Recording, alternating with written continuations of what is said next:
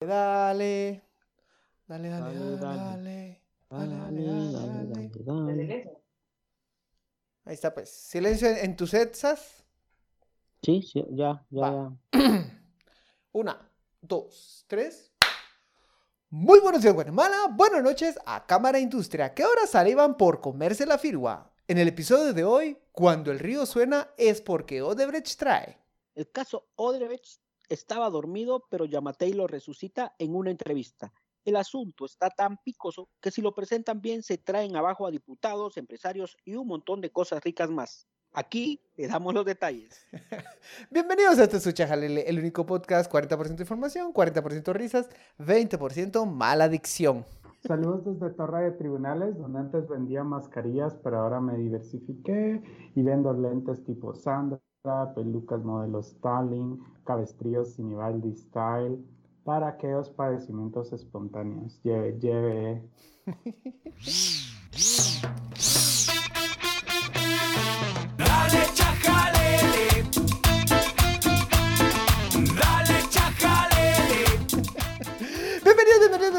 tomes, tomes, tomes, a este episodio número 71, el episodio más accidentado. Ustedes, por supuesto, van a recibir la versión editada, pero nos costó 5 minutos grabar los primeros 15 segundos del episodio. Me acompañan una vez por... Me acompañan una vez por semana estos seres con pésima adicción, pero muy bien informados. Danilo Lara. Eh, ¿qué, qué onda? Y Luis Ángel, eh, solo por favor, ¿puedes decir cómo es cómo, de qué se trata el episodio de hoy? ¿De qué empresa? De la constructora brasileña más corrupta en la historia. ¿Cómo se llama? Odebrecht. Pasamos como cinco minutos tratando de que Sas lograra pronunciar Odebrecht. Que nadie se pone de acuerdo. Pero en el episodio de hoy le tenemos a primero un chajalele rapidito y después un chajalele profundo. Del profundo va a ir del caso Odebrecht. Usted ya lo habrá escuchado por ahí. Nosotros ya lo hemos mencionado en episodios anteriores. Y se lo vamos a recordar ahora con más detalle, más fresquecito, más corruptito. Chajalele rapidito. ¿Qué es lo que nos querías contar, Sas? Ah, bueno, de los chinos, decís vos. Sí, sí.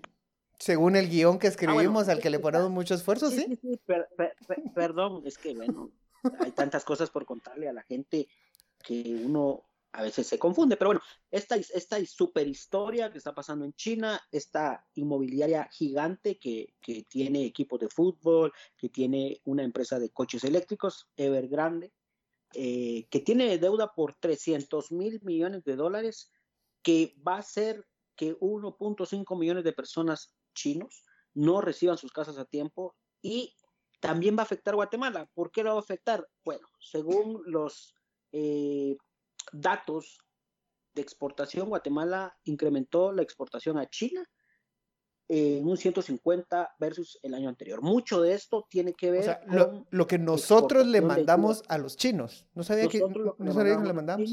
Le mandamos tostadas para que hagan tostadas con chomín. y, chuchitos. Pero de verdad, esos chinos comen lo que sea.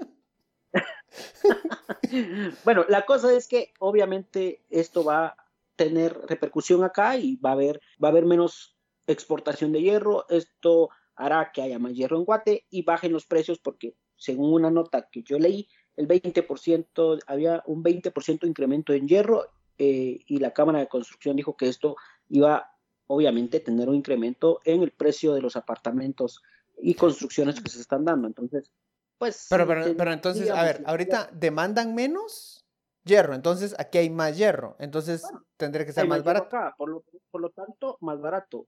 ¿Qué significa? Que el 20% que estaban diciendo ellos que había aumentado por el precio de hierro, pues se reduzca. Esto tendría, tendría que dar precios más baratos en las construcciones, por ende en los apartamentos, pero ya sabemos cómo funcionan las cosas acá, ¿no? Lo que sube ya no baja. La ley de la gravedad aquí no existe. Existe. Yo que les quería... Es un, gran momento para que Neto Brand mande a hacer unos 25 trajes de Iron Brand. Cabal, eh, veste así con, con la bandera de colores y todo. Hablando de dinero en exceso, ahora sí nos vamos al chajalele profundo, el caso Odebrecht. Todo inicia en, en, Brasil. Es el caso de corrupción probablemente más escandaloso de la última, de, los al menos de los últimos 30 años. Abarca 12 países, Angola, Argentina, Brasil, Colombia, Ecuador, Estados Unidos, México, Mozambique, Panamá, Perú, República Dominicana, Venezuela y, por supuesto, la razón por la cual estamos hablando de él aquí es Guatemala. Eh, esto es un gran Estos negocio. sí no son melindrosos, vamos. Estos sí no son melindrosos, lo que caiga. La versión guatemalteca costó, según el decreto 29-2012, eh, publicado en el Diario de Centroamérica el jueves 8 de noviembre de 2012, tras la aprobación del Congreso, nos costó un préstamo de 280 millones de dólares al BCIE. Y aquí empieza la historia. Ya hemos hablado de este caso y se puso picoso cuando reapareció Sinibaldi con su bracito lastimadito, con su cabestrillo. Qué buena, creo que, que, ya, ya, se puso de, moda el, cabestrillo. Eh, ayer preguntábamos en Instagram a quién le lucía mejor, si a Sinibaldi, a Sandra Torres o a Otto Pérez. ¿Ustedes a quién creen que, que le ve, se le va mejor? Eh, creo que a Sinibaldi. le da un aura de alguien que se ha enfrentado a cosas fuertes, ¿me entiendes? Como veterano de guerra. Pero mira, yo, pero mira, yo, yo a Sinibaldi lo miraba con, no sé, un cabestrillo de Gucci o, Dolce Gabbana, no sé.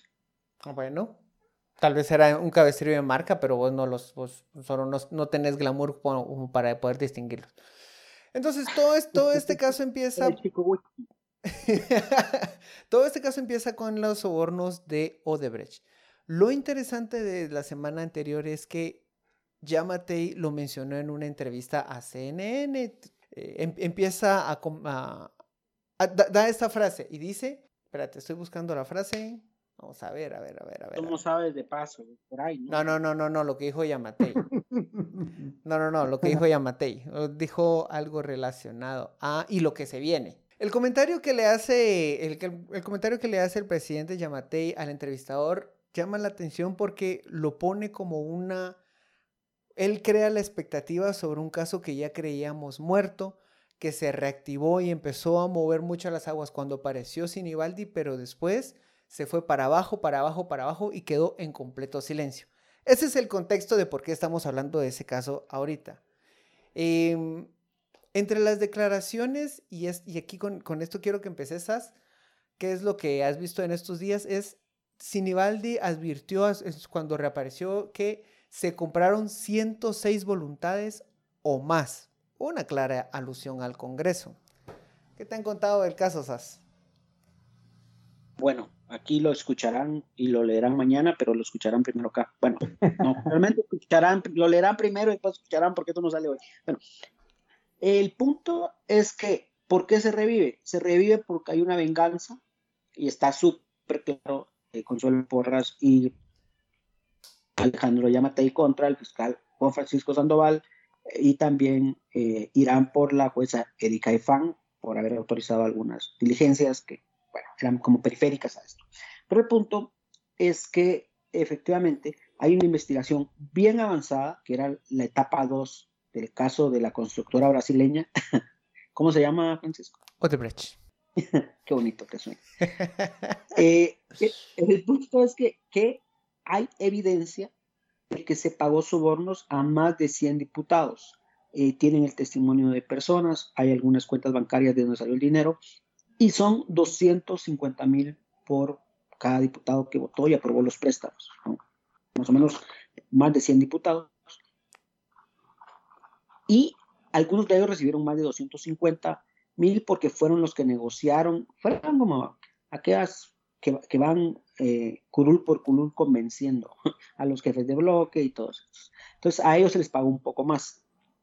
Esta, de estos activos, mm, sabemos que hay más de 25 diputados activos. El resto son exdiputados.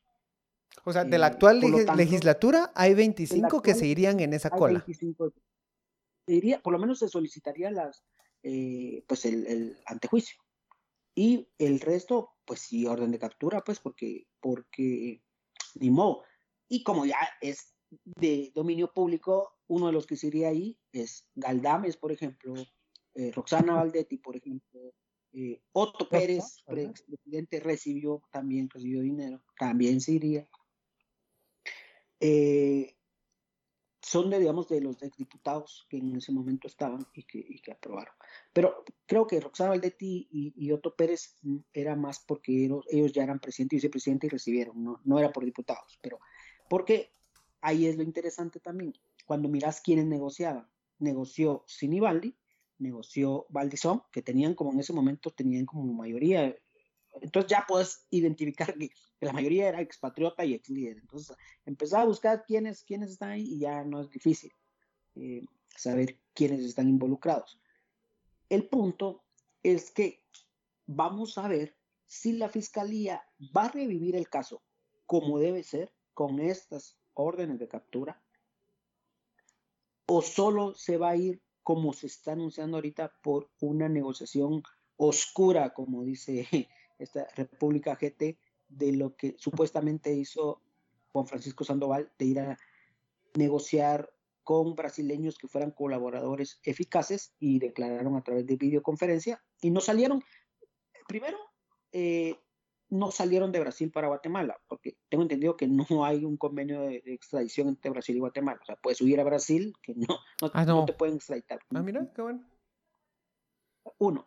Dos, es que ellos, digamos, los colaboradores eficaces, estaban bajo un proceso penal también en Brasil, es decir, allá habían también cometido sus, sus eh, hechos criminales y por lo tanto no podían salir de ese país, tenían arraigo y, y no podían venir. Entonces, la jueza Claudette Domínguez, que no es como muy amiga de, mm, de la FESI, fue, digamos, no era una, una juez que, que pueden decir es afín, no, no, una juez eh, eh, que ha votado algunos casos, eh, ella autorizó el convenio de cooperación. Hay fin. Hay fin, no sé fin.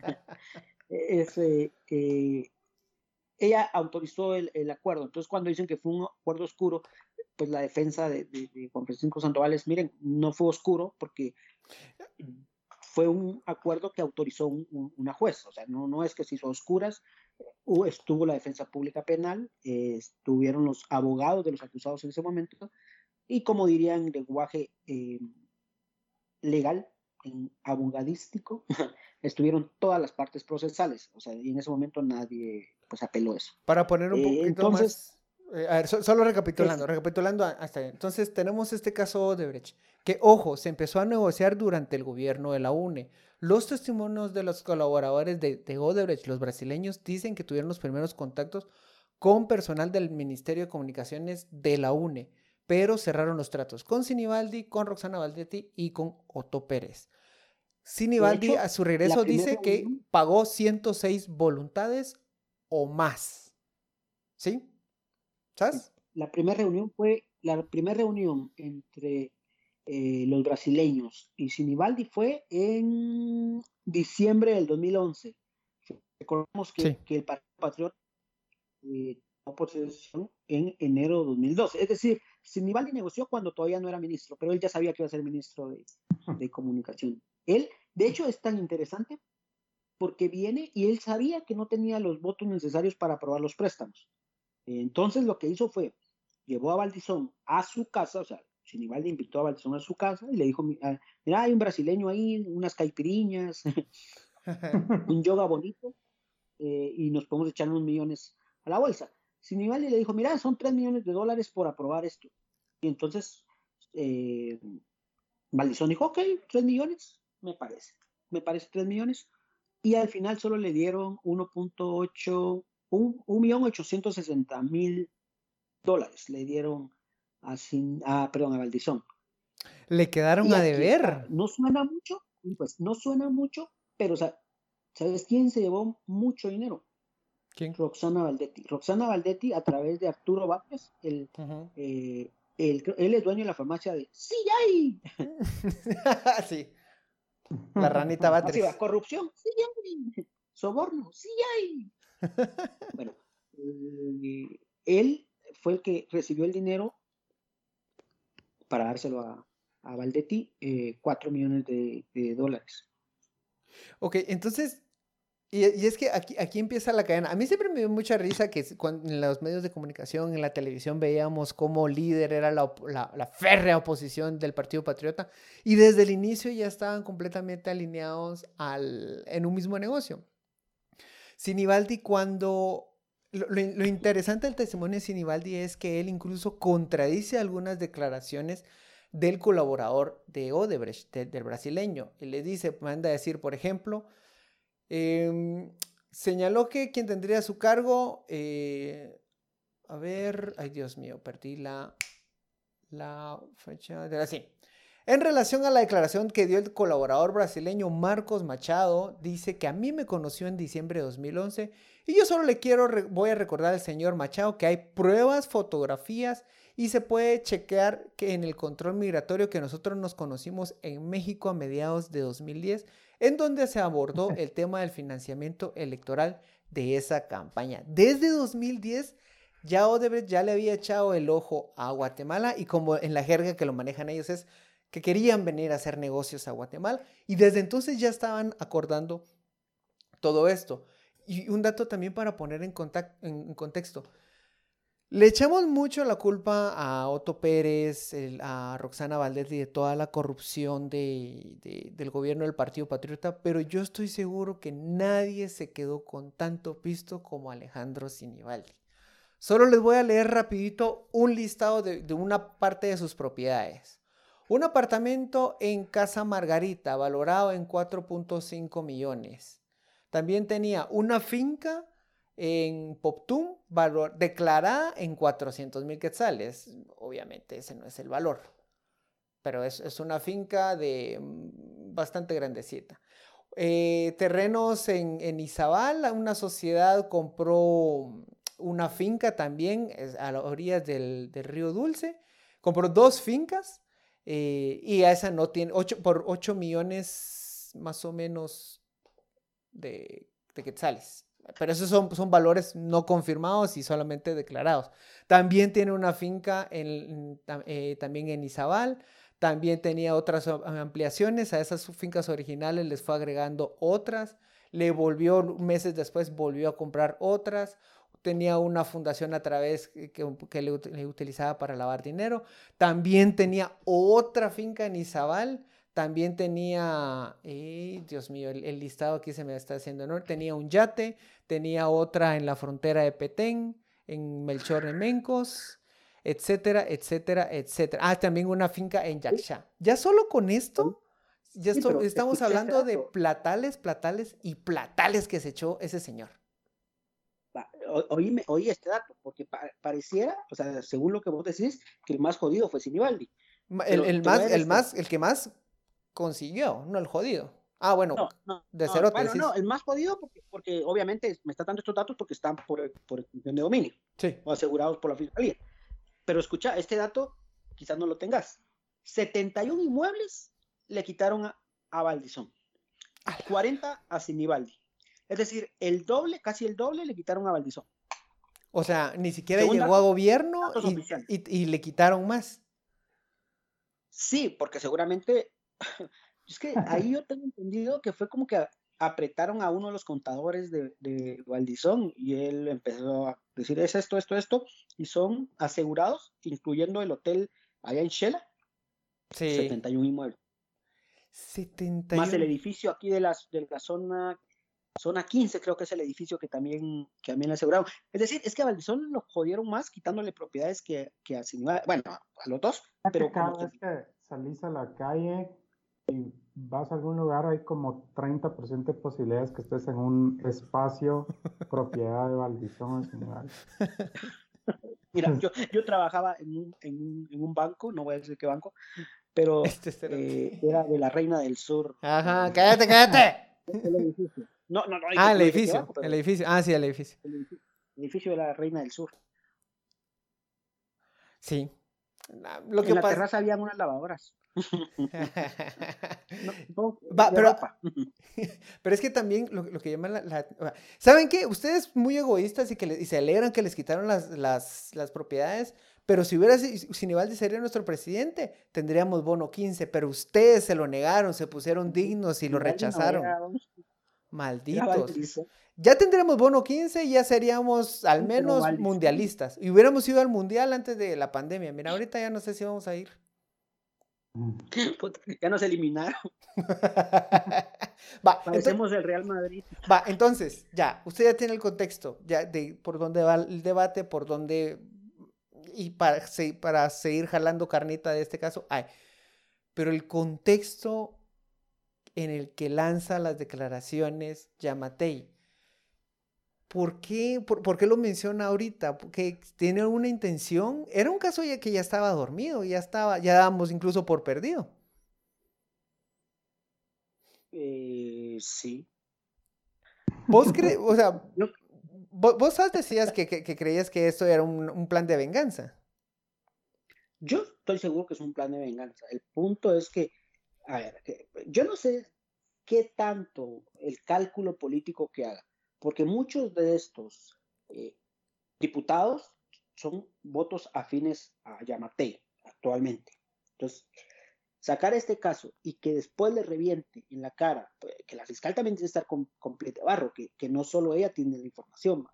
Este es un caso construido con los años. Entonces, eh, eh, bueno, puede ser una mancha más al tigre de obstrucción a la justicia si no presenta las acusaciones contra, contra los actuales diputados y contra los exdiputados. Que, recordad que muchos diputados pulula ahí y es parte fundamental de partidos políticos eh, y grupos que están eh, en el Congreso. Ahí mirás que exdiputados son asesores en, el Congreso. Entonces yo creo que un mal cálculo político y, le puede salir un tiro al pie del presidente. Pero es que, es que ese es el asunto con este caso. También las declaraciones cuando recién vino Sinibaldi eran muy fuertes incluso con los empresarios. Una de las frases que más recuerdo es, quiero comentarles que en mi experiencia, tanto CONASA y Sigma son los Odebrecht de Guatemala. CONASA y Sigma son los grandes constructores históricos de carreteras en Guatemala. Y también digo la famosa frase que los ministros de comunicaciones solamente son aves de paso. Y de nuevo, yo, no terminé de entender por qué él se animó a dar esas declaraciones en, ese momento ante la prensa y lo que habrá contado frente al juez, eh, como, como colaborador, como facilitador de información, cualquier figura.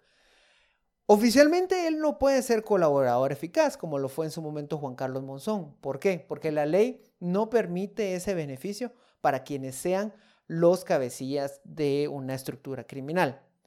La única forma que él pudiera ser colaborador y que le apliquen todos los beneficios, es que él diga que Otto Pérez era el, jefe, que yo estoy seguro que no, o mm.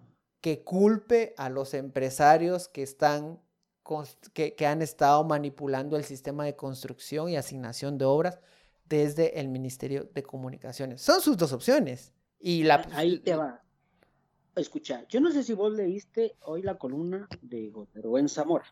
No.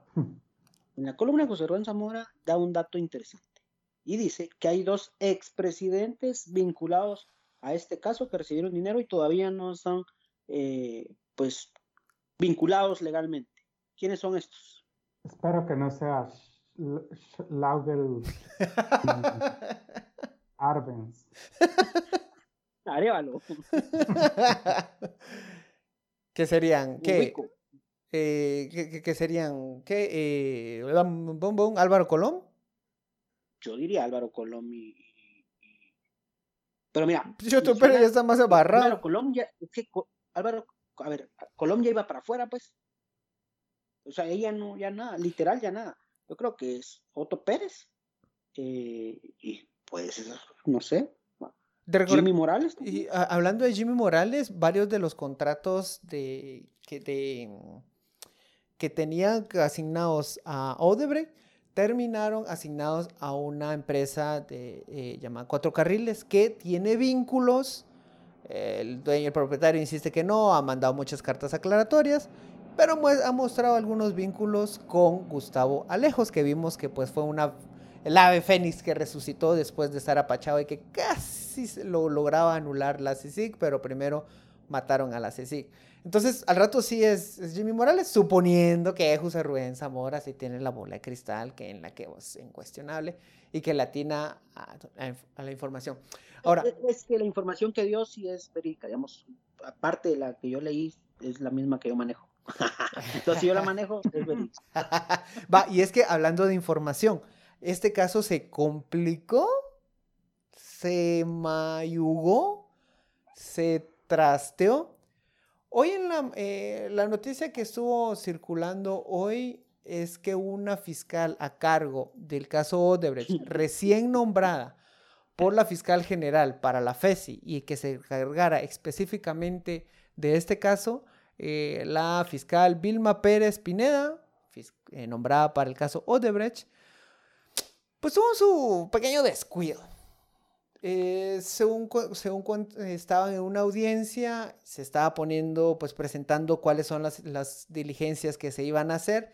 Y en un momento, al mostrar cuál es, qué era lo planificado y qué era lo que tenían que eh, hacer durante la fase de apertura a juicio, de Arturo Batres, el que mencionábamos, el de la ranita, el que le llevó el, el que supuestamente, vamos a decir, le llevó el dinero a Roxana Valdetti, pues la fiscal muestra un expediente y casualmente ahí estaba, había información importante de una persona que había sido testigo para este caso. Es decir, al momento de mostrar esta información, expuso la seguridad del colaborador o colaboradora que aportó información a este caso, lo cual compromete mucho el, pues el proceso y, por, y sobre todo la vida de esta persona.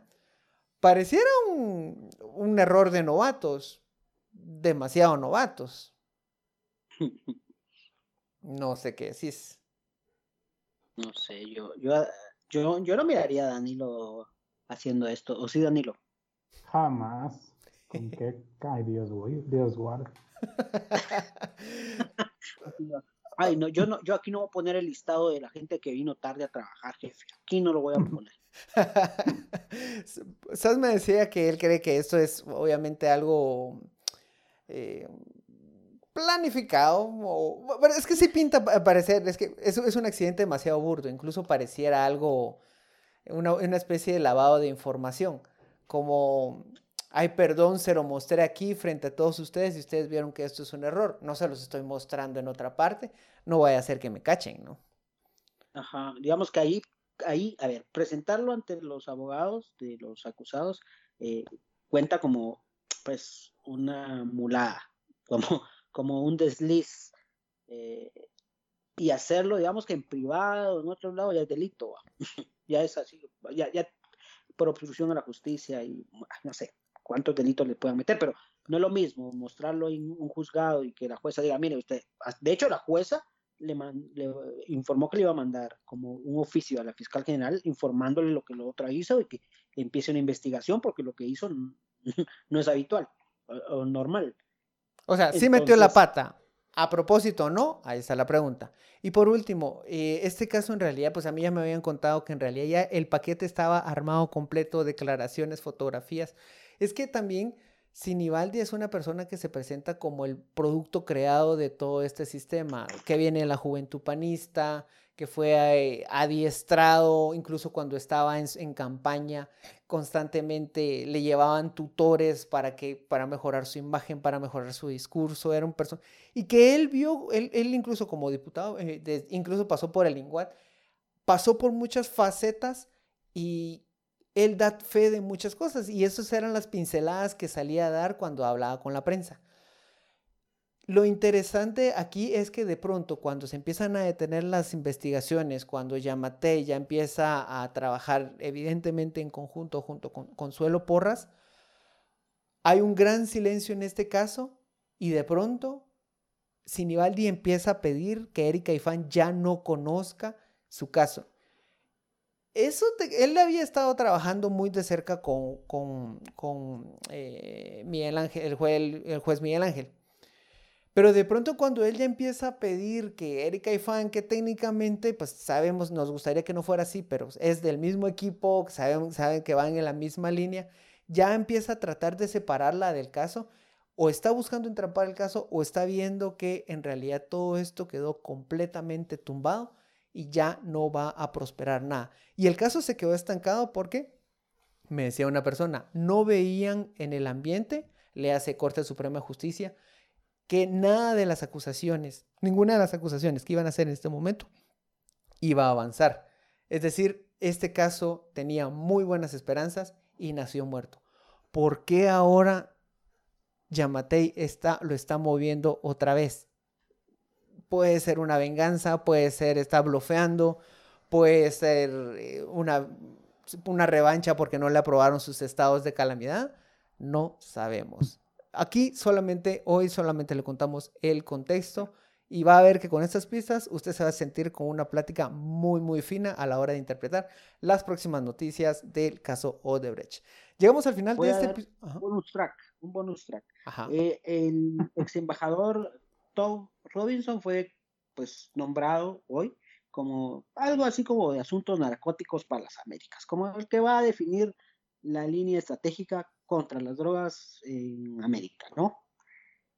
Pues resulta que él conoce muy bien, y tiene que ver con constructoras, él conoce muy bien Guatemala y él sabe muy bien que las constructoras, las nuevas constructoras, no, eh, ¿cómo se llama? Sigma y Conasa, esas dos constructoras ya fueron defenestradas del, de lo público por las narcoconstructoras. Entonces, creo que, vamos, a, vamos a quedarnos sin constructores si las cosas avanzan como, como, como puede ser, porque sí hay mucho vínculo ahí donde los mismos empresarios, que son grandes empresarios de construcción como Sigma y Conasa, te dicen bajo, bajo la mesa, te dicen, nosotros ya no competimos acá, hay gente de sombrero, botas y hmm. pistola, cincho que nos sacaron del negocio.